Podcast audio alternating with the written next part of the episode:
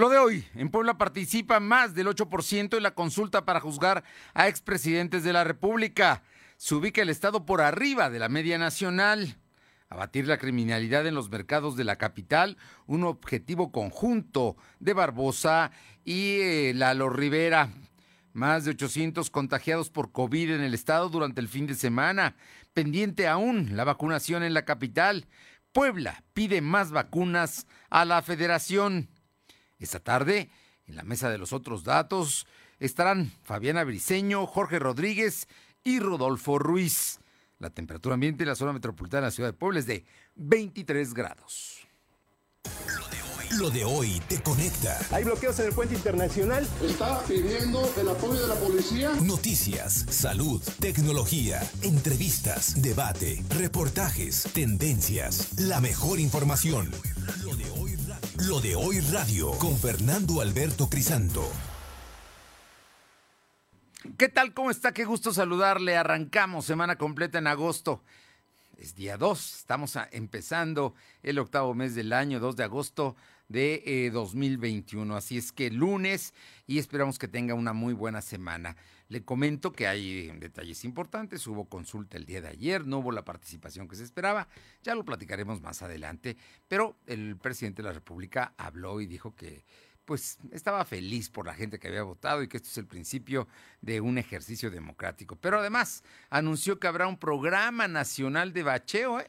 Van, a vaciar, van a bachear calles en todo el país y para ello va a llamar a presidentes municipales y a gobernadores para invertirle dinero al bacheo de las calles de México. Interesante esta propuesta. Y vámonos de inmediato con la información, vámonos con mi compañera Aure Navarro, porque aquí en Puebla se votó más, más que en la media nacional de 7.4, 7.5. En Puebla se votó más del 8%, 8.5%, pero Aure Navarro tiene todos los detalles. El día de ayer sí hubo poblanos que salieron a votar, más de 400 mil que lo hicieron, la mayoría rotundo, más del 90% por el sí para que se juzgue a los expresidentes. Te escuchamos, Aure. Buenas tardes, pues efectivamente les comento que el vocal ejecutivo del INE, Marco Rodríguez del Castillo, confirmó que Puebla sobrepasó la media nacional al haber alcanzado, como bien lo decía Fernando, pues el 8.6% de participación en la consulta popular, aun cuando no se haya logrado la vinculación al juicio a expresidentes del PRI y el PAN en México, comentó que de los más de 4 millones de poblanos que se tenían en lista nominal, pues fueron alrededor de 409.226 personas las que emitieron su voto, de las cuales detalló 397.270 se inclinaron por un sí y 6.713 por un no, mientras que 5.243 anularon su voto al acudir precisamente a estas mesas receptoras. Rodríguez del Castillo confirmó que el distrito 14 de Acatlán de Osorio fue el último en concluir a las 3 de la madrugada de este 2 de agosto su conteo sin contratiempo, pero con mayor participación en las urnas al haber logrado el 11.1%, mientras que el distrito 06 de Puebla Capital fue el primero en concluir su conteo con un 8.2% de participación y el menos votado de los 15 distritos pues fue el número 8 de Ciudad Cerdán el cual registró un 6.2% de participación. Y bueno, comentar a detalle también, Fernando, que de los cuatro distritos que forman a Puebla Capital, el más votado fue el 12 con 9.8% de participación y el menos votado fue el distrito 11 con 6.7% de participación. Y comentar también que el presidente de la República, bueno, pues también Andrés Manuel López Obrador ya fijó una postura al respecto sobre la consulta popular. Él, además de felicitar a quienes participaron en este ejercicio se dijo contento por haber logrado con éxito el comienzo de una consolidación de un ejercicio que tendrá futuro en próximos años, Fernando. Sí, bueno, pues ahí está. Son los datos duros, ¿no? Los datos que, se dieron a conocer. Hay distritos donde la gente se fue a votar, más que en otros lugares, más que en la media nacional del país, como Acatlán de Osorio, al sur del estado de Puebla. Y hubo otros distritos como Ciudad Cerdán, donde la gente dijo, pues hoy no, ¿verdad? Se tomó el domingo y no, no, no acudió a las urnas la, la, mayor parte de los mexicanos sabíamos que iban a, que iba a, ganar el sí y a lo mejor por eso muchos se confiaron y ya no fueron. Pero bueno, ahí están los datos duros. Gracias. Gracias. Vámonos con mi compañero Silvino Cuate, porque habló del tema de la consulta del gobernador Barbosa. Te escuchamos, Silvino efectivamente el gobernador Miguel Barroso Huerta lamentó la baja participación de los poblanos en la consulta popular para enjuiciar a expresidentes. Sin embargo, dijo el arranque de un proceso para formar los derechos de la ciudadanía. Barroso Huerta dijo que la gente debía haber participado para expresar si está a favor o en contra de las acciones que debe tomar el gobierno federal. Enfatizó que si los poblanos tuviéramos una mayor convicción o una convicción más profunda de lo que significa el reconocimiento de la voluntad ciudadana, hubiera habido una mayor participación. Dijo que cuando se legisló sobre la consulta popular, son logros, pero su regulación debe ser mejorada porque todavía existen restricciones para poder llevar a cabo la consulta ciudadana. La información. Oye, bueno, pues ahí está la, el tema del gobernador que dijo que, bueno, pues, se hubiera esperado mayor votación. Él fue a votar incluso a Tehuacán, fue a su casilla como, como estaba establecido, ahí encontró la boleta y ahí votó y se espera que haya más participación en próximas consultas. Oye, y cuéntame, ¿qué hay con el tema de salud? ¿Qué, qué sucede con el, el asunto de el registro de este fin de semana, Silvino? Comentarse que este fin de semana la Secretaría de Salud registró 804 nuevos enfermos de coronavirus y 21 de funciones. Actualmente hay 91.948 acumulados y 12.992 fallecidos. El secretario de Salud explicó que al corte del viernes por la noche se registraron 335 contagios, el sábado fueron 329 y el domingo solo fueron 140 casos que se registraron. Fernando. Oye, entonces en ese sentido, el, tema siguen los contagios, siguen los hospitales saturándose porque hay mayor demanda. Concretamente, aquí hay uno en Puebla, el que está en el de San Andrés Cholula, que está en el periférico, y el de la zona militar, ¿no? Son de los que están ya casi al 100%, pero hay otros en el interior del estado también que están teniendo demanda. De todas maneras, el día de hoy se dijo algo que es muy importante. Se está pidiendo vacunas, se están pidiendo vacunas a la federación y no mandan las suficientes efectivamente esta mañana el, gobernador Miguel Barroso Huerta pues exhortó a la federación para que envíe vacunas a la entidad, puesto que la entidad de Puebla pues, es de las principales que carece en vacunas y por ello es que no se ha logrado inocular. Sin embargo, se espera que entre mañana y el martes pues lleguen las vacunas que están destinadas para las personas de 30 años en la ciudad de Puebla capital, Fernando. Bueno, pues vamos a ver. Oye, entonces pueden llegar hoy o mañana Ah, sin bien nos va, el miércoles habrá vacunación masiva en la capital. Efectivamente, se espera que a la tarde de hoy o el martes estén llegando estas dosis que ya han sido solicitadas, según el secretario de Salud, José Antonio Martínez de García, por días consecutivos. Se ha exhortado a la federación para que envíe estas dosis. Sin embargo, se espera que hoy o mañana ya se empiece a recibir las vacunas para que se elabore la logística de la vacunación. Muy bien, bueno, pues eh, estamos entonces ya listos, listos con este tema y estaremos muy pendientes porque la vacunación es muy importante. Muchísimas gracias. Buena tarde. Buena tarde. Hoy vamos a arrancar un poco más temprano la mesa, la mesa de los otros datos. Y es que el día de hoy eh, vamos a, eh, estarán con nosotros, como usted bien sabe, Fabiana Briceño, estará también eh, Jorge Rodríguez, subdirector del Sol de Puebla, eh, autor de A Puerta Cerrada, Rodolfo Ruiz, que es el eh, director de iConsulta, que por cierto usted está estrenando hoy un newsletter bastante atractivo. Felicidades, Rodolfo. Y también, pues, es autor de La Corte de los Milagros. Pero en esta ocasión vamos a abrir con un asunto, con un invitado, para que platiquemos de él, porque así fue un promotor de la consulta en Puebla fue un dirigente de eh, la 4T, de la cuarta transformación del grupo poblano que apoya y respalda la cuarta transformación, que es el ingeniero David Méndez. Y entonces yo les agradezco mucho. Apenas ah, se acaba de abrir con Rodolfo Ruiz y David Méndez. Rodolfo, muy buenas tardes. ¿Cómo estás, Fernando? Muy buenas tardes. Bien, muchísimas gracias por estar aquí y también está con nosotros, nos acompaña David Méndez. David, ¿qué tal? ¿Cómo estás? ¿Cómo estamos, Fernando? Muy buenas tardes, un gusto. Saludos, Rodolfo y Fabiana. Saludos, David. Hola. También a Fabiana. Fabiana, ¿cómo estás? Muy buenas tardes. Buenas tardes a todos y a tu auditorio. Saludos a todos. Bueno, y Rodolfo y Jorge Rodríguez está terminando su junta de evaluación y se sumen unos cuántos minutos más. Pero me, gustaría saber, eh, en este caso de nuestro invitado David Méndez, tú que fuiste promotor de la consulta en Puebla en los últimos dos meses, por lo menos, ¿qué te pareció el resultado? ¿Cómo lo ves? ¿Cómo lo evalúas desde la perspectiva de quien es un promotor de este ejercicio inédito de democracia participativa? Claro que sí, Fernando. Pues mira, eh, yo creo que el día de ayer eh, vivimos un acontecimiento histórico, el arranque de una nueva etapa en la vida democrática de nuestro país, que es la de la democracia participativa. Eh, nunca antes se había podido realizar de manera formal, de manera legal, un ejercicio de estas características en donde de manera directa la ciudadanía pudiera salir a emitir su opinión respecto de a un tema importantísimo para lo que es el saneamiento de la vida pública de nuestro país.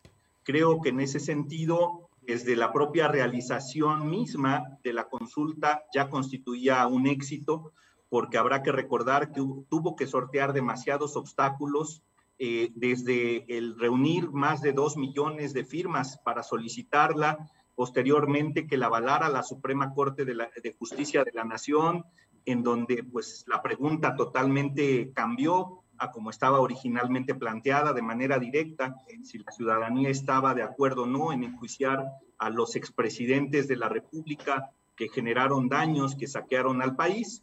Bueno, se cambió la pregunta y eh, aunque no estaba muy clara del todo, eh, iba a final de cuentas en ese sentido. Luego habrá que recordar que el planteamiento inicial era que se llevara a cabo el ejercicio de manera paralela con el proceso electoral del pasado 6 de junio, lo cual hubiera garantizado que ese porcentaje tan alto del 40% que establecieron como requisito para que su resultado fuera vinculatorio, pues obviamente se cumpliera. Y uno entiende por qué decidieron no hacerlo así.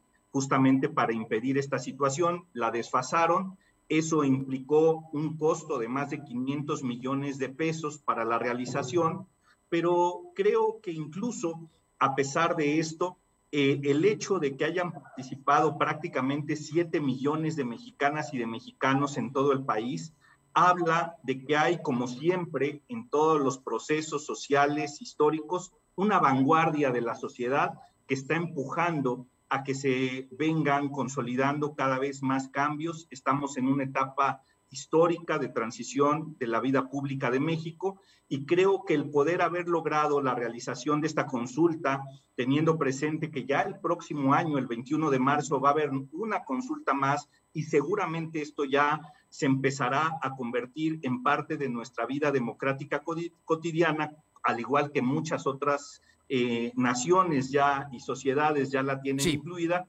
pues creo que a final de cuentas habla de un éxito. Por supuesto que siempre uno desearía que más gente participara, que hubiera sido eh, mucho más millones de mexicanas y mexicanos, pero creo que eh, de cualquier manera no deja de representar un éxito y el arranque de una nueva etapa en nuestra democracia en México. Rodolfo Ruiz, ¿A ti cómo, viste los resultados? Tú, bueno, pues, cuántos años de periodista, reportero, que has visto miles de procesos y que has cubierto aquí en Puebla y en otras partes. ¿Cómo viste el día de ayer la participación de, la, de, de los mexicanos en general y de Puebla en particular? Pues mira, ahora sí que yo tengo otros datos. ¿Sí? Eh, yo en principio creo que fue muy baja, fue pobrísima la, la participación o sea, lo que me sorprende es que en Puebla haya participado más gente, digamos que, digamos que la participación en Puebla haya sido mayor que la participación a nivel nacional. Sí. Mientras en Puebla la participación en la consulta fue del 8.59%. 8.6. A, a nivel nacional fue del 7.09. O sea, creo que hubo más participación de Puebla, sin embargo, pues los números son francamente decepcionantes, deprimentes. Creo que no cumplen el objetivo, creo que fue un gasto innecesario. Y creo que el error este, pues está en la terquedad del presidente, eh, está en, esta decisión de la Suprema Corte de Justicia de la Nación de cambiar la pregunta por una pregunta que pues, francamente es este, pues, que no se entiende. ¿Estás de acuerdo ¿no? en que se lleven a cabo las acciones pertinentes con apego al marco constitucional y legal para emprender un proceso de esclarecimiento de las decisiones políticas tomadas en los años pasados por los actores políticos encaminados a garantizar la justicia y los derechos de las posibles víctimas? Pues la pregunta creo es una pregunta que no dice nada, este, eh, pues poco concreta, difusa, vaga, y que pues no, no animaba la participación ciudadana. Entonces, creo que es un gasto inútil, este, fue un esfuerzo inútil y creo que eso lo reflejan pues las cifras de participación a nivel nacional, insisto, el 7.09% y a nivel de Puebla el 8.59%. Fue tan pobre la, la, participación que ni siquiera los promotores o los activistas de Morena salieron a, a participar en ella, Fernando. Oye, de todas maneras, con todo y esto, bueno, ahí habría que ver, porque hubo hay activistas, como ahí está eh, sentado junto a nosotros Jorge Méndez, que sí se pusieron a trabajar, pero me imagino que hay otros que no trabajaron. Hubo distritos donde, donde en Acatlán, por ejemplo, terminaron a las 3 de la mañana el conteo y tuvo una votación, creo que, si no estoy mal, por arriba del 11 o 12%, contra otros distritos como Ciudad Cerdán, que estuvo por abajo del 6, digamos. Así es que no, no fue parejo el, el tema de la, del trabajo y del activismo por parte de quienes mostraron interés para llevar gente a votar? Pues sí, mira, en, este, a nivel nacional, este, insisto, este, participaron en, en Puebla, digamos, a nivel de Puebla participaron 409 mil personas, digamos, 409 mil 226, vamos a cerrarlo en 409 mil. Solo Morena, solo Morena, el, en, en, en, las elecciones pasadas, este, obtuvo eh, 873 mil votos, Fernando. Sí. Entonces, yo sí lejos, que es muy a la pobre, mitad. muy pobre la participación. bien. Bueno, yo. Fabiana, Fabiana, dinos, ¿cómo, ¿cómo, opinas? ¿Cómo ves tú el tema de la participación y cómo ves la posición incluso del presidente que hoy felicitó a esos 7 millones de mexicanos que salieron a votar y dijo que apenas esto es el principio? Pues mira, yo veo al presidente muy contento. Voy a, a, opinar un poquito en lo que dice nuestro buen amigo Rodolfo, ¿no? Yo creo que en Puebla parte de, la gente que salió a votar es porque hay promotores que sí vale la pena apoyar. Y en este caso estamos hablando que nos acompaña ahorita David, que como bien dijiste en un principio, es un promotor el cual ha llevado a, a cabo muchas acciones positivas para esta consulta. Yo pienso que independientemente de los resultados, fue muy interesante la experiencia de la participación ciudadana. Y con esto quiero decir que, que, van a cambiar muchas cosas. Es inédito. Sí fue poca la gente, pero hubo. Y entonces, esta, e, estos más de 6 millones de votos que se, que se hicieron nos, nos habla de un futuro, como bien dijo David, de un futuro de la ciudadanía que tendrá participación en la vida política a partir de ahora en el país, cosa que no se había vivido nunca. Y eso también es, es un mérito de hacerlo y hacer un reconocimiento. Y por supuesto, con esto también conllevará a que los políticos también tendrán que cambiar su actitud frente a esta nueva vida social. Entonces, yo no lo veo tan negativo, yo sí creo que, que la participación fue buena, hubiera sido para nosotros y para todos mucho mayor, pero sin embargo sí creo que fue positiva para el cambio político de la vida social que se vive en México. David, yo te preguntaría, ¿qué cambiarías para el 21 de marzo? ¿Qué propuestas ustedes tendrán para, para modificar y que sea una consulta, obviamente, de muchos más millones? Porque va, va a ser la revocación del mandato del presidente López Obrador. Así es, eh, Fernando. Bueno, yo creo que hay muchísimas cosas que mejorar. Hay que recordar que este es el primer ejercicio eh, de toda una serie que, vendrá, como ya decía Fabiana, a cambiar ya nuestra vida social y democrática en México. Creo que una cuestión fundamental, pues, es toda esta situación que se dio de tan pocas casillas y tan poca difusión que hubo por parte del Instituto Nacional Electoral del ejercicio, pues obviamente eso eh, había una intencionalidad eh, de que no se difundiera en la magnitud que, que, se pudo haber hecho y que hubiera propiciado una mucho mayor participación. Eh, si vemos también, sí. evidentemente, hubo un silencio por parte de los grandes medios masivos de comunicación, que tenemos muy claro a qué intereses representan y cuál era la intencionalidad de no generar, obviamente, opinión, debate eh, respecto a este tema.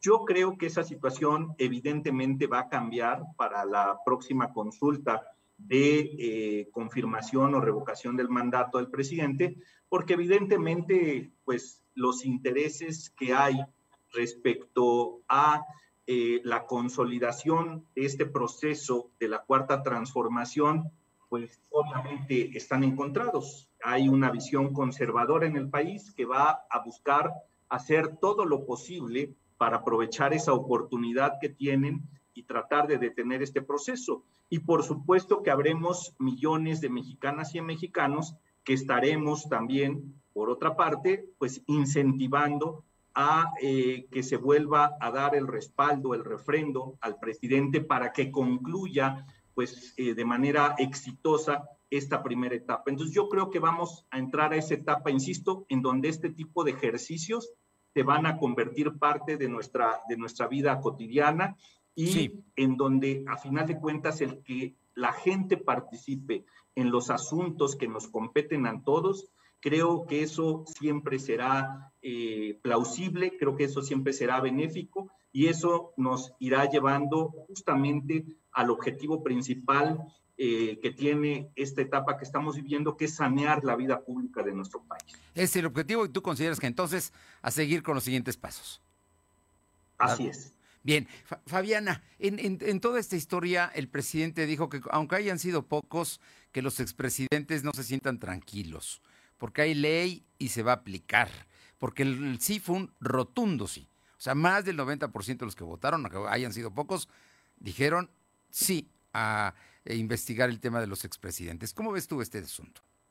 Lo vi interesante, vuelvo a lo mismo. Yo creo que lo comentaba David, eh, la vida política de México ha sido un poco compleja y complicada, ¿no? Se han enriquecido muchos, han hecho trabajos otros, otros no, tampoco podemos generalizar, pero yo creo que en esta consulta que se hizo a la ciudadanía es importante porque todos vamos a empezar a opinar y eso es un, es un plus que le da al presidente. Ahora, hoy, repito, se veía contento el presidente, aunque fue poca gente la que fue a votar, pero votaron a favor, lo que significa que en lo que le, le ahora sí que en lo que, la parte importante de lo que le lo que le compete al presidente pues va a empezar a tomar acciones. Entonces yo creo que ahorita hay que esperar qué es lo que sigue, cuál van, cuál van a ser los procedimientos que van a empezar a, a, tomar y atacar y evidentemente pues ver los resultados para que estas estas eh, pues estas consultas se lleven a cabo a favor de las cosas que también nosotros esperamos, ¿no? Como mexicanos. Sí. Rodolfo Ruiz, le preguntaron a Lorenzo Córdoba que cuánto costaría el, ejercicio democrático del 21 de marzo próximo y dijo que costaría 90 mil millones de pesos, como costó la elección de junio pasado. ¿Esos montos justifican todo esto? Pues mira, este, yo creo que no, o sea, este, yo sí difiero tanto de mi querida Fabiana como de David. Yo creo que si la consulta no interesó y si los medios no le pusieron atención es que una consulta inútil. ¿Sabes qué? Se gastó demasiado dinero para un esfuerzo inútil. Así el presidente está muy contento, pues la verdad es que el presidente debería estar avergonzado de la, de la poca participación de la gente, porque finalmente, digamos, no se puede someter a consultas si el presidente no procede contra los expresidentes. Creo que el presidente tiene los mecanismos legales e institucionales para proceder en caso de que haya irregularidades. No necesitamos una consulta para eso. Yo sí difiero totalmente de eso. O sea, si no interesó a los medios de comunicación, es porque la consulta era totalmente inútil. Yo difiero que haya habido poca difusión. Yo creo que, la consulta se difundió por todos los medios, hubo pocas casillas quizás, pero si hubiera habido más casillas, tampoco hubiera participado más gente. O sea, fue una consulta inútil que no, que no llevó absolutamente a nada y que no por una consulta el presidente va o no a proceder contra los expresidentes. Creo que el presidente cuenta con los mecanismos legales, institucionales para proceder, no necesita de ninguna consulta. Y si este tipo de consultas se van a repetir, pues yo insisto que sería un esfuerzo inútil. Creo que la consulta de, la próxima consulta por revocación de mandato, pues creo que es una consulta que sí, que sí va a meritar una, que sí va a tener una mayor participación, pero el, pero el dinero es muchísimo. Mejor que ese dinero se destine a la compra de medicamentos de, de, de, personas afectadas por, contra el cáncer. En fin, creo que ese dinero que se va a invertir en la consulta tendría que emplearse en otro tipo de, cuestiones más prioritarias. Si elegimos un presidente por seis años, ya no le ve mucho sentido hacer una consulta para revocación de mandato. Lo elegimos por seis años y, y, si nos equivocamos, ni modo, ya vendrán otros, otros, otros, otra elección y vamos a, digamos, a ratificar al, candidato de su partido o a cambiarlo, pues. Yo insisto que estos son esfuerzos inútiles, son gastos inútiles y que es este tipo de, de, de gastos, de inversiones que se hacen, se tendrían que destinar a cosas más prioritarias. Fabiana, quería comentar algo. Hay, sí, hay, que opinar rápido algo con, Por favor. Rodolfo, que entiendo tu punto, pero también yo creo que también falta, falta de la organización de esta consulta, evidentemente tuvo que ver el INE, como también lo mencionó David. la falta de organización, el tema de medios, etc, etc. Pero también no hay que perder de vista que el presidente en su momento esta consulta la quiso llevar a cabo justo en, el, en las elecciones que acaban de pasar por intereses que hay muchísimos por parte de mucha gente, evidentemente no lo quisieran hacer, con eso se hubiera evitado o ahorrado no, porque el presidente una, una meterse al proceso electoral y, eso fue justamente lo que impidió el INE, pues. Por pues eso esa consulta no se llevó en ese momento, porque el presidente quería utilizar la consulta pública para ser un actor como lo fue en el proceso electoral. No, pero con eso se también se hubiera ahorrado muchísimo dinero, ¿sí me explico? Se hubiera ahorrado y aparte, muchísimo dinero, al final, al final la gente tuvo a ver, una participación como la que tuvo. Tú ibas a Fabiana, por favor. Violó, o sea, no respetó, digamos, los acuerdos del INE. El presidente no podía hacer proselitismo en las mañaneras, él lo hizo. O sea, creo que eso no está bien, creo que eso no ayuda a la democracia y creo que eso no es democrático. Si hay reglas, se tienen que cumplir y no se tiene que cumplir por si, si, el presidente está o no de acuerdo. Fabiana. El presidente tiene que cumplir lo que la ley establece. Fabiana, te escuchamos, te, escuchamos para concluir el tema.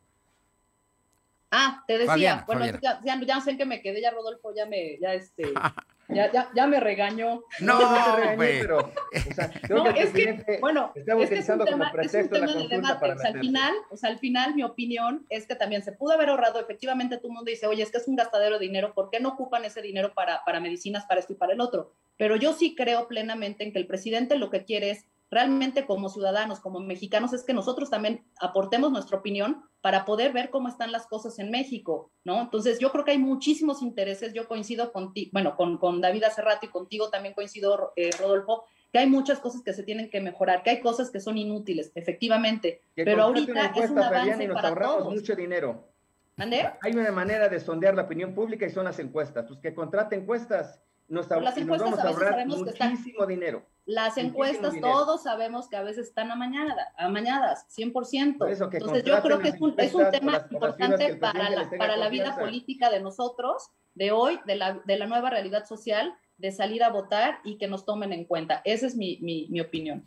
Pues muy bien. Yo, sí, sí, yo difiero, no creo que todas las encuestas estén amañadas, creo que hay firmas muy serias y creo que nos ahorraríamos mucho dinero si se trata de conocer la opinión pública, pues que contraten encuestas y nos ahorramos esas consultas millonarias que, insisto, son consultas inútiles.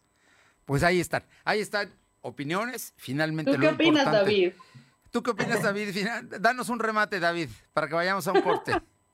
Claro que sí, con gusto. Bueno, yo nada más quisiera puntualizar ahí que esta consulta no fue una terquedad del presidente, en todo caso fue una terquedad de más de dos millones de mexicanas y mexicanos que cumplimos el requisito legal para que se pudiera llevar a cabo, que el tema del costo, pues Con obviamente pregunta a todos se nos hace Esa no un era la costo pregunta excesivo, original.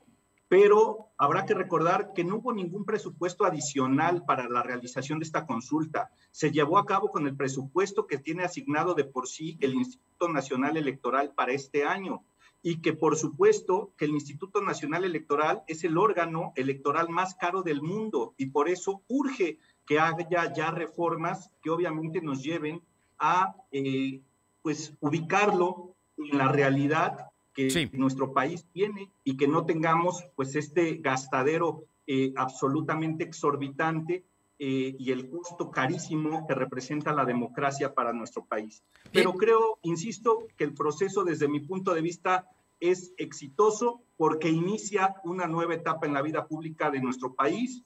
Ni en las revoluciones, ni en la independencia, la totalidad de la sociedad se involucra en los cambios. Siempre hay una vanguardia que es la que empieza a empujar a que esto se lleven a cabo y los procesos sociales llevan su tiempo para su consolidación. Creo que lo importante es que el día de ayer iniciamos este proceso histórico en la vida democrática de México. Bien.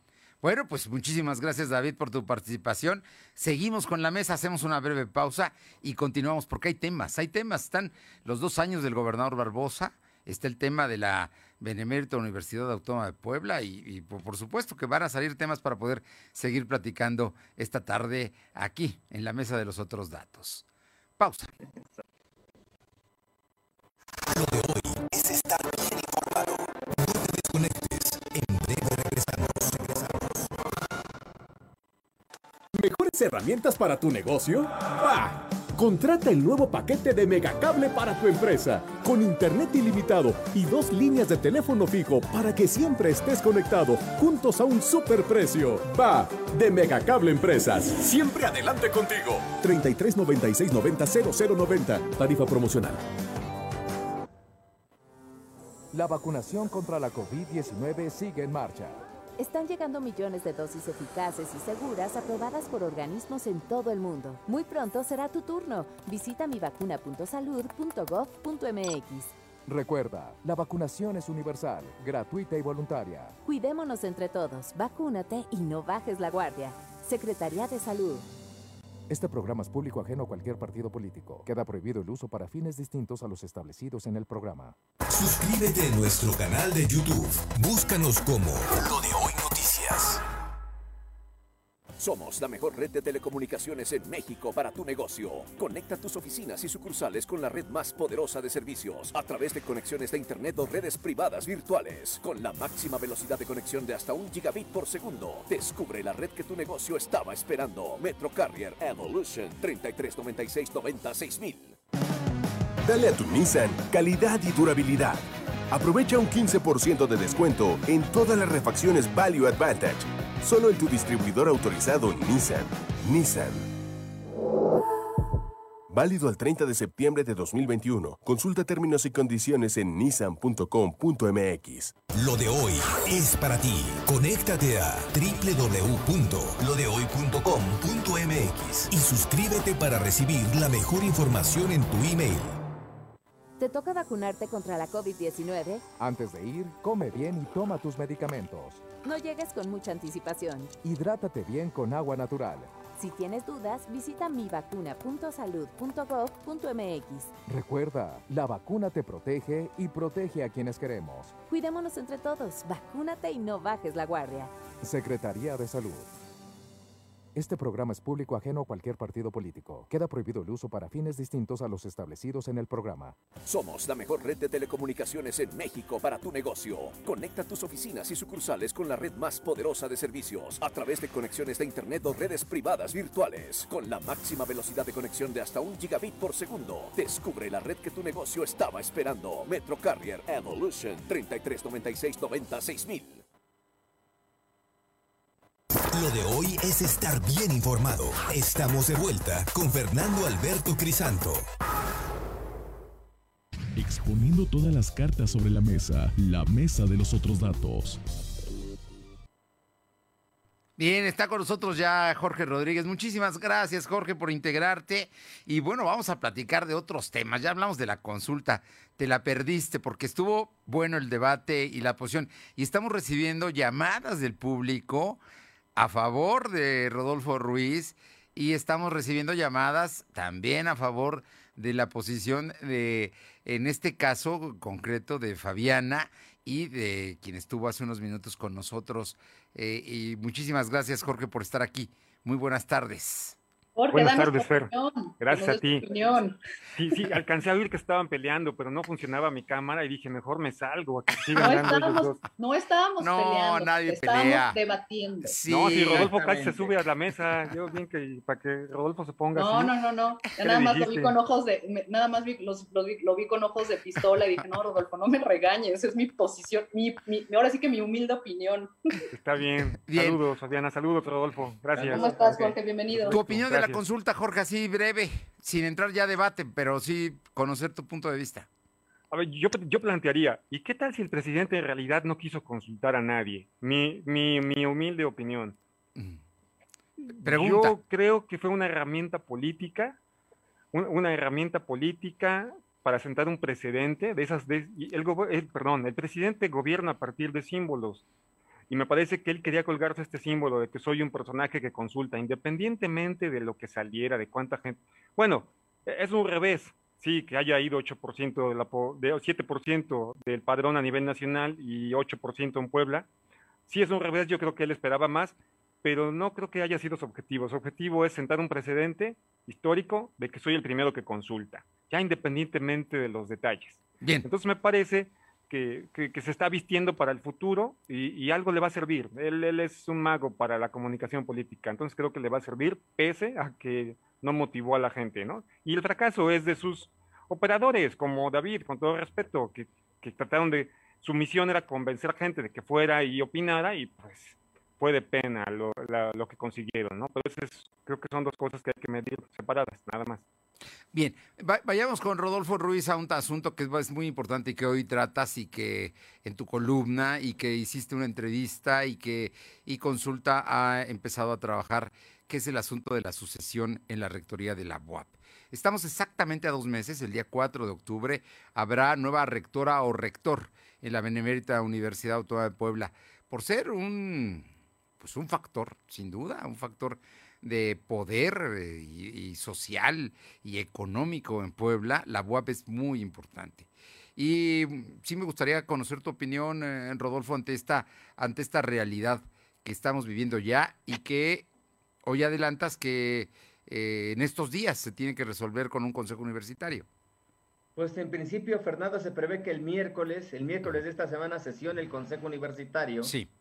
Y va a sesionar justamente para aprobar para expedir la convocatoria que va a regular la elección de rector. Y el, debate, pues creo que está centrado en, dos aspectos principalmente. Uno es quién debe emitir esta convocatoria, si la debe emitir este consejo, cuyas funciones eh, eh, debieron terminar en marzo, pero que se han prolongado por la pandemia, o esta convocatoria tendría que emitirla un nuevo consejo universitario. Es un primer punto del debate. Y otro es, ¿cuál va a ser la forma en que se va a auscultar a la comunidad universitaria? ¿Cómo se va a auscultar a los maestros? ¿Cómo se va a, hacer esta auscultación a los alumnos? Y por las condiciones propias de la pandemia, lo que se está planteando es que la consulta sea por voto electrónico o por voto a distancia. Y hay una posición de un grupo de, universitarios que básicamente giran en torno a Francisco Vélez Pliego, que quieren que la consulta sea presencial o por lo menos híbrida, pues. Sí. Que sea, eh, digamos, eh, presencial en la mayoría de los casos y a distancia con, digamos, en, eh, con algunas excepciones. ¿Qué va a pasar? Pues yo creo que va a prevalecer la opinión de que el voto sea electrónico, ya, eh, digamos, se han dado casos, ya se han renovado los consejos de unidad académica por, Directores. voto electrónico, los consejos de, de, los consejos de docencia, el consejo de extensión y difusión de la cultura se han renovado por voto electrónico. El, se han electo directores. de director de la Escuela de Artes también fue por voto electrónico. Yo, yo creo que va, va a prevalecer esta, esta corriente. Ese criterio. Y como dices, pues vamos a vivir un proceso inédito inédito porque hoy, hoy va a haber una participación de mujeres, nunca... Este, eh, candidatas, tantas candidatas. De mujeres, y hoy, pues la candidata favorita es una mujer y podría convertirse en la primera rectora en la historia de la institución. Entonces, va a ser inédito por esto y va a ser inédito también por esta forma, por la, si, si, si se aprueba, yo creo que se va a aprobar que el voto es electrónico, pues será la primera vez en la historia de la universidad que un rector se elija por este sistema, por el voto a distancia. al, eh, que ha puesto peras incluso el, propio gobernador Miguel Barbosa. Bien, eh, Jorge Rodríguez, ¿cómo ves el tema de, la BOAP? Ay, híjole. Mm, pues creo que creo que hay, bueno, desde mi percepción hay, hay un perfil ya encaminado desde rectoría, ¿no? La doctora Lilia Cedillo Ramírez me parece que le veo este, un perfil como de la candidata oficial como ha existido en, la UAP desde hace muchos años. Y mi, mi gran duda hoy por hoy, hoy, por hoy es, es, ver cómo va a transitar, dado que el rector, el actual rector Alfonso Esparza Ortiz, tiene enfrente a un gobernador que es este, evidentemente su enemigo. Entonces, eso es lo que yo quiero ver en, en, agosto y septiembre, que la elección es hasta septiembre. Quiero ver qué, qué hechos transcurren alrededor de la sucesión para ver si el gobernador intenta intenta derribarle o descarrilar a la, a la que veo como, como el perfil que apoyará al rector, o si la deja pasar, ¿no? Eso, eso es para mí la incógnita importante. Sabemos cómo funciona el tema electoral en la, en la web, desde José, José Dojer puso Enrique, con sus asegúnes y con sus complicaciones, pero finalmente, finalmente dejó a Enrique Dojer, ¿no? Con historias que ya sabemos ahí, quizá no era, en algún momento no fue su favorito, pero al final lo deja. Luego Enrique Dojer deja a Enrique Agüera y así Enrique Agüera deja a Alfonso Esparza Ahora, ahora insisto, veo desde fuera que Alfonso ya tiene candidata. Quiero ver qué pasa con el gobernador y, se ha metido el gobernador un poco, ¿no? Además de esta opinión, como, como menciona Rodolfo, de que se, opuso a que, sea el voto electrónico, también ya hace un par de semanas o tres, casi un mes creo, ahí por ahí subió un tuit donde invitaba a la comunidad, bueno, decía que no se iba a meter, no, se, no tendría que decirlo, pero bueno, lo dijo, y también invitaba a la comunidad a que hiciera un voto razonado. Entonces, para mí esa es la gran incógnita, pero si transita de manera pacífica, quien creo es la candidata de rector. Eh, eh, por cierto, que Rodolfo Ruiz en la entrevista que le hace y que hoy leí en, en mi consulta, eh, ella dice, yo no soy gente del rector y la verdad es que nunca estuvo en su administración. Ella, digo, ella es científica, es directora de un laboratorio de, microbiología, si no estoy mal, es doctora. Así y, es. Y fue la primera mujer que fue directora del Instituto de Ciencias de la UAP. Finalmente, este, este, esta disputa con el gobernador, que deriva de la elección de 2018, la elección de gobernador, la primera, eh, esa es la parte del primer análisis que tendríamos que hacer. Obliga al rector a buscar perfiles que no sean evidentemente suyos, ¿no? Y creo que eso, eh, en, esa, en, ese, en esa coyuntura, el primer damnificado es Oscar Fibón, que yo creería hace algunos, antes de que se, antes de 2019, que sería el, que iba derechito a esa posición, y bueno, pues la, pelea obliga al rector a buscar a alguien que efectivamente no tenga su etiqueta así tan, tan burda, ¿no? Bien, y Rodolfo, ¿querés comentar algo? Sí, sí, coincido. O sea, creo que Lilia Cedillo es, digamos, una candidata que, que, llega en la coyuntura. Creo que no era la candidata de, Alfonso Esparza. Creo que Alfonso Esparza hubiera preferido otras opciones. Y pues, entre esas opciones creo que estaría incluso pues, la abogada. Sí, como, si fueran mujeres, la abogada está más cerca, ¿no? Este, el propio José Carlos Bernal, el hoy secretario general. Y creo que tenía otras opciones y que, eh, digamos, no tenía contemplado de entrada a Lilia Cedillo. Sin embargo, por este enfrentamiento que tiene por el, con el gobernador, por la necesidad que tiene el propio Esparza de sacar un candidato pues legitimado entre la comunidad universitaria, creo que su grupo opta por eh, inclinarse por, por Lilia Cedillo. Pero como bien señalas, Fernanda, creo que si pudiéramos identificar a Lilia Cedillo con un rector, pues, sería con, con, Enrique Agüera. Fue vicerrector. Con, Enrique Agüera fue la directora del, del ICUAP, fue también la directora del Complejo Cultural Universitario y fue la vicerrectora de Extensión y Difusión de la Cultura. Sí, sí, sí, sí. Tuvo puestos administrativos en la gestión de Agüera. Digo, pero de eso ya hace más de ocho años. Y... Hoy más bien creo que, pues, el, este, por un asunto de conveniencia, pues el, rector Esparza decide este, que esta es la mejor opción, y, este, pero no veo a, a, Lilia Cedillo como una candidata, digamos, eh, que va, eh, que va a mantener eh, eh, una influencia del, de, Alfonso Esparza. Bien, Fabiana, tema, mujeres, género, la posibilidad de que la UAP, una de las universidades más importantes del país, públicas, tenga una rectora, ¿te dice algo? Padrísimo, digo, para mí qué increíble sería que una mujer llegue a, ser rectora de la universidad, como bien dices, una de las más importantes. Aquí lo importante y que a veces dejamos a un lado, como lo hemos mencionado veces anteriores, ¿no? Para ser rector, pues no es cualquier cosa, se necesitan muchas, muchos estudios, se necesitan eh, avalados por, evidentemente, por la misma, por la misma gente de la, de, perdón, de la UAP, pero sí, eh, yo creo que coincido, que una mujer llegue estaría increíble. Creo que Lilia tiene un buen perfil, sin embargo, coincido también lo que dice Rodolfo, ¿no? Hay que, hay que ver cómo se van dando las cosas, sobre todo ahorita por, por los intereses que hay, eh, tanto con el gobernador y con, con, con, el actual rector. Eh, y bueno, vamos a ver qué, se da. Aquí lo importante es que cumplan los requisitos y que realmente lleven a la UAP, como hasta hoy ha sido, eh, una de las universidades más importantes de la República.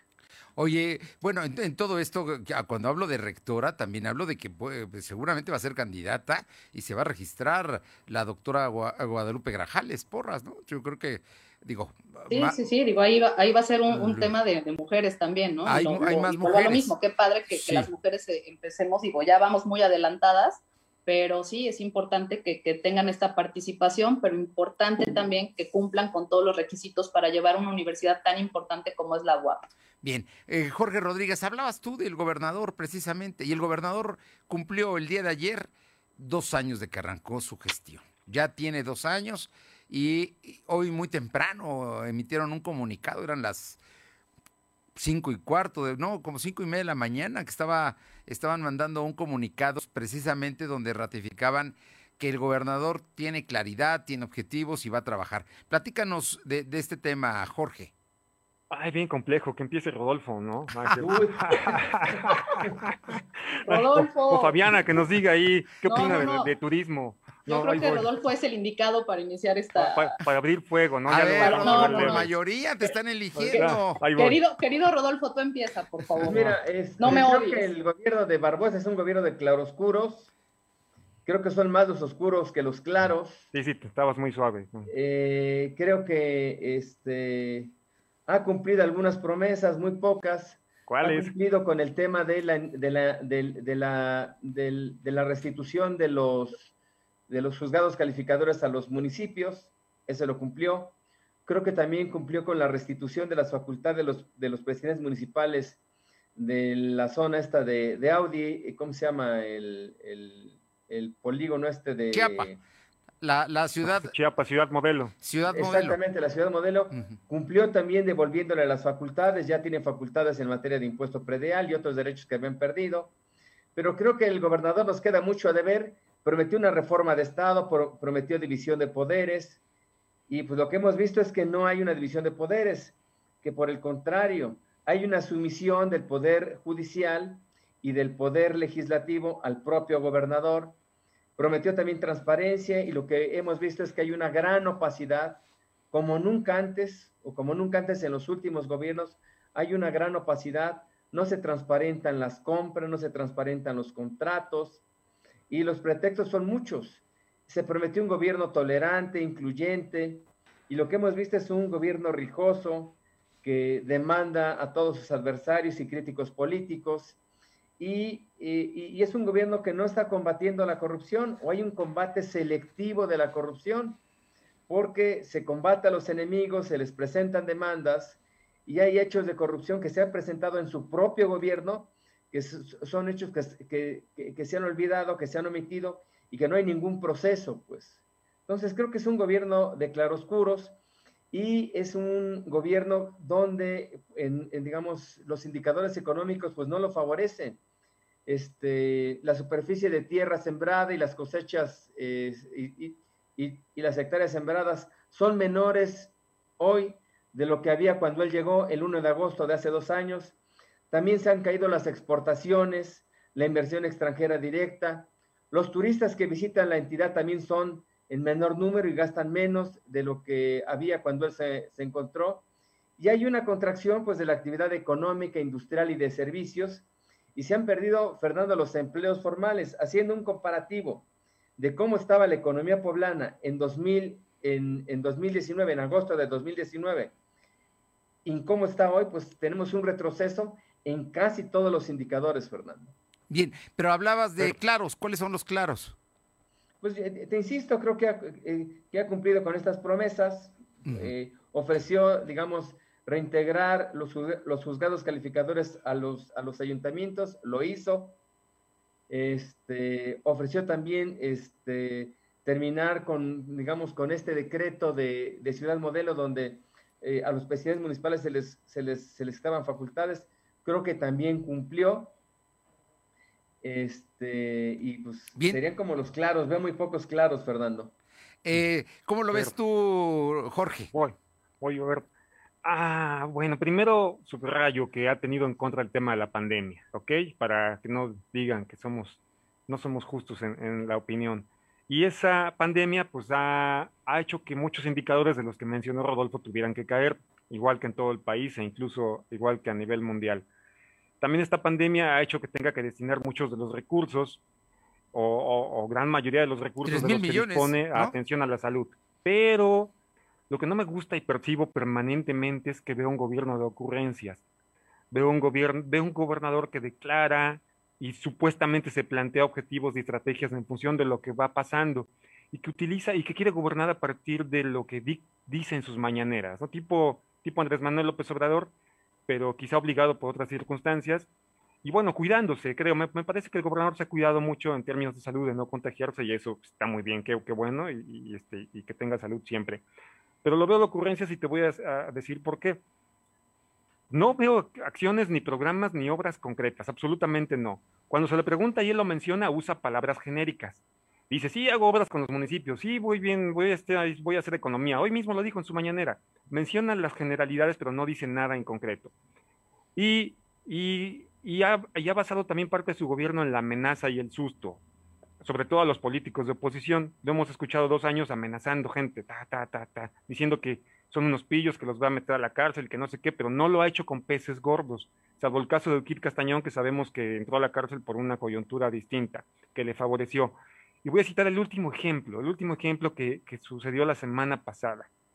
A partir de, del tema del escándalo Kamel Nasif, Lidia Cacho, del amparo que gana Kamel Nasif y del amparo que solicita este Mario Marín. Adolfo Caram, mm. Adolfo Caram, habla de Marín y nos, y nos dice que, que, hay una historia oscura que dice que Mario Marín le gustaba tener, no lo dijo así, que le gustaba que le presentaran menores de edad, aludiendo al tema sexual, yo supongo, pues así lo entendí yo y así lo entendimos todos. Y, pero, y luego dice, pero es una historia que, pues, que sí es cierta, ¿no? Y hubo proxenetas, y hubo empresarios y no sé qué. Y yo digo, tendremos que esperar dos años. primero fue senador y no hizo nada. Luego pasaron dos años y no dijo ni ha hecho nada.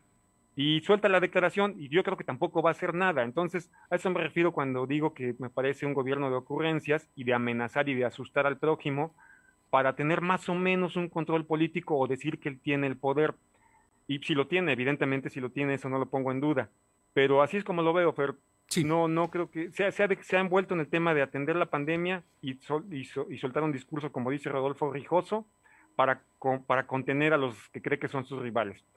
Y esperaría que en los tres años que le faltan, independientemente de la pandemia, pues sí, sí aparte un, porcentaje importante de recursos para hacer cosas que necesitamos en Puebla, ¿no?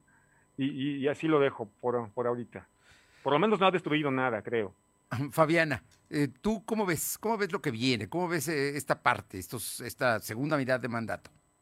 Pues mira, yo no es lo que vea, yo lo que espero, y no lo espero yo como Fabiana, sino lo espero también como ciudadana y como muchos poblanos que esperan que a partir de hoy realmente vengan proyectos positivos que posicionen a Puebla nuevamente en donde estaba por muchos, muchos años, que, que estuvo Puebla eh, ahora sí que en los ojos de, todo México y del mundo, que esa es la parte que a mí me gustaría y, como muchos poblanos.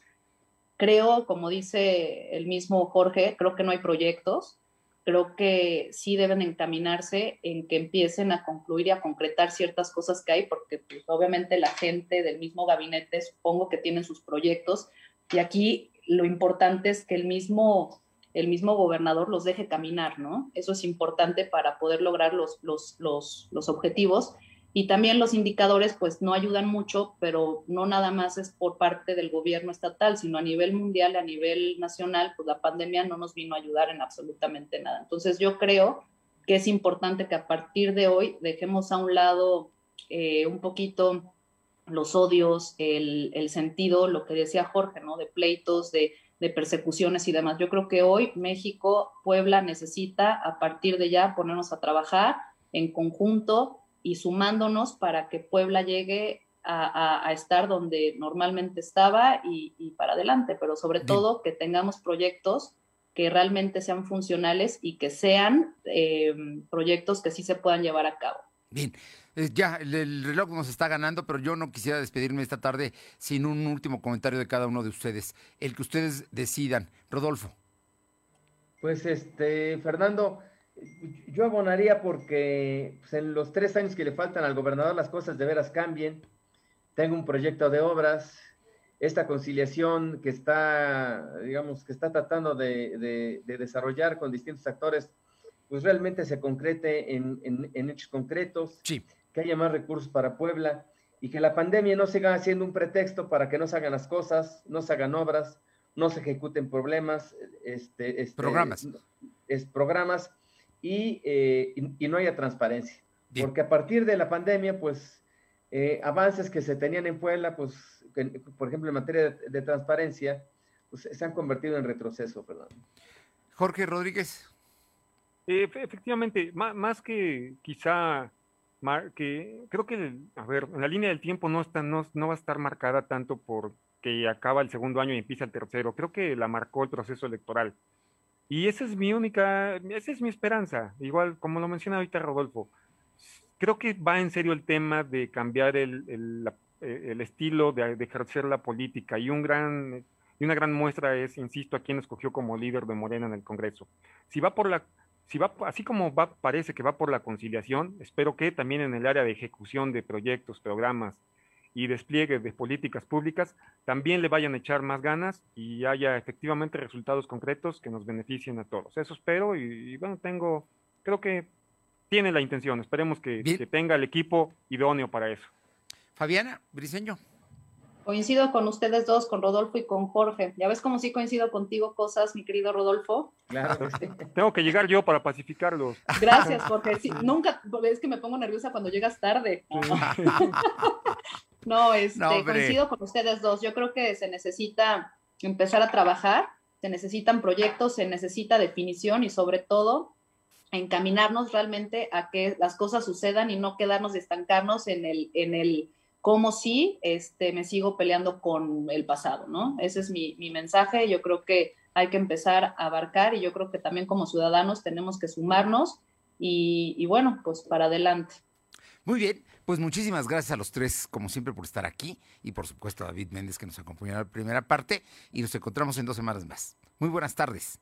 Saludos. Gracias. Gracias. Gracias. Hasta luego. Bye. Pausa, regresamos.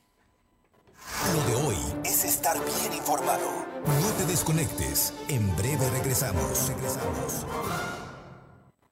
¿Mejores herramientas para tu negocio? ¡Bah! Contrata el nuevo paquete de Megacable para tu empresa, con internet ilimitado y dos líneas de teléfono fijo para que siempre estés conectado, juntos a un superprecio. Va de Megacable Empresas. Siempre adelante contigo. 33 96 90 0090. Tarifa promocional.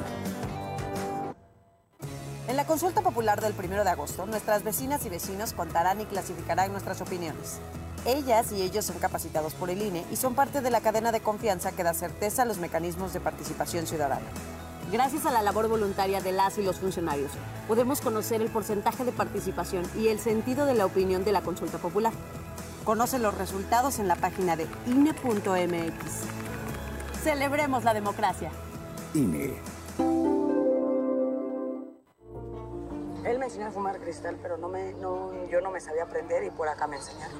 Pero mis hijos a mí no me han visto hacer eso. Sí saben qué clase de mamá tienen porque saben toda mi vida. Me metí a chochos. Activo, piedra. Cualquier gente que me veía le pegaba. Mis hermanas me hablaban, ¿y qué crees? ¿Cómo tenemos un pedo? Y como loca iba y me peleaba con quien fuera. No me daba miedo. Caía a la cárcel. El mundo de las drogas no es un lugar feliz. Busca la línea de la vida. 800-911-2000. Lo de hoy es estar bien informado. Estamos de vuelta con Fernando Alberto Crisanto. Regresamos rápidamente. Alma Méndez, cuéntanos, Canacintra busca que haya centros de vacunación para los trabajadores de distintas empresas. Tal cual comentas, Fernando, eh, eh, confirmó que ya hubo una reunión entre eh, Rodrigo Dala Artigues, delegado federal de la Secretaría de Bienestar, y el secretario de Salud, José Antonio Martínez, para contar con centros alternativos de vacunación para sus empresas afiliadas. El presidente Luis Espinosa Rueda mencionó que ya presentaron cartas de 40 empresas que están eh, re, eh, retiradas y existe la intención de que se obtenga la vacunación para sus trabajadores, pues cuentan con los terrenos adecuados para poder llevar a cabo la, la aplicación del a sus instalaciones. La información, Fernando. Gracias. Y vamos rápidamente con un tema grave que se ocurrió en Izúcar de Matamoros. No, no, no tenemos a Uriel. A ver, di, dígame si no, si no está mi compañero Uriel para poder comentar esta nota que me parece que es muy, muy importante. ¿Sí ya lo tenemos? No, no tenemos a Uriel. Bueno, estoy buscando en este momento el reporte que nos acababa de mandar mi compañero Uriel eh, Mendoza para decirnos que un comando armado había levantado a una persona y la había asesinado allá en la zona de eh, Izúcar de Matamoros, Puebla. Entonces es sin duda un tema delicado, grave, que eh, pone pues los focos rojos eh, la situación al sur del estado un hombre que fue privado de su libertad durante la madrugada del sábado 31 de agosto sobre la carretera Aguachinantla. Fue hallado asesinado y embolsado durante la tarde de este domingo en el paraje conocido como la brecha del crucero de la presa municipal de Jolalpan. El acceso respondía al nombre de Antonio F., de 47 años de edad, y conducía una camioneta que fue abandonada tras ser interceptados por un comando armado, afirmó su esposa, quien lo acompañaba al momento de los hechos y a quien dejaron en libertad. Tras estos hechos, la mujer pidió ayuda a las autoridades y a los habitantes de la zona, pero fue hasta la tarde del domingo 1 de agosto que su cuerpo fue hallado en bolsas negras de plástico y con impactos de arma de fuego. Un comando armado levantando a un campesino allá en el sur del estado de Puebla. Gracias por haber estado con nosotros. Hasta mañana. Regresamos en punto de las dos. Que tenga buena tarde el lunes. Empecemos bien la semana. Vamos a cuidarnos. Gracias. Fernando Alberto Crisanto te presentó lo de hoy radio. Te esperamos de lunes a viernes, de 2 a 3 de la tarde por esta frecuencia, en la cobertura más amplia a nivel estatal. Y síguenos en internet www.lodehoy.com.mx y en nuestras redes sociales como arroba LDH Noticias. Lo de hoy radio.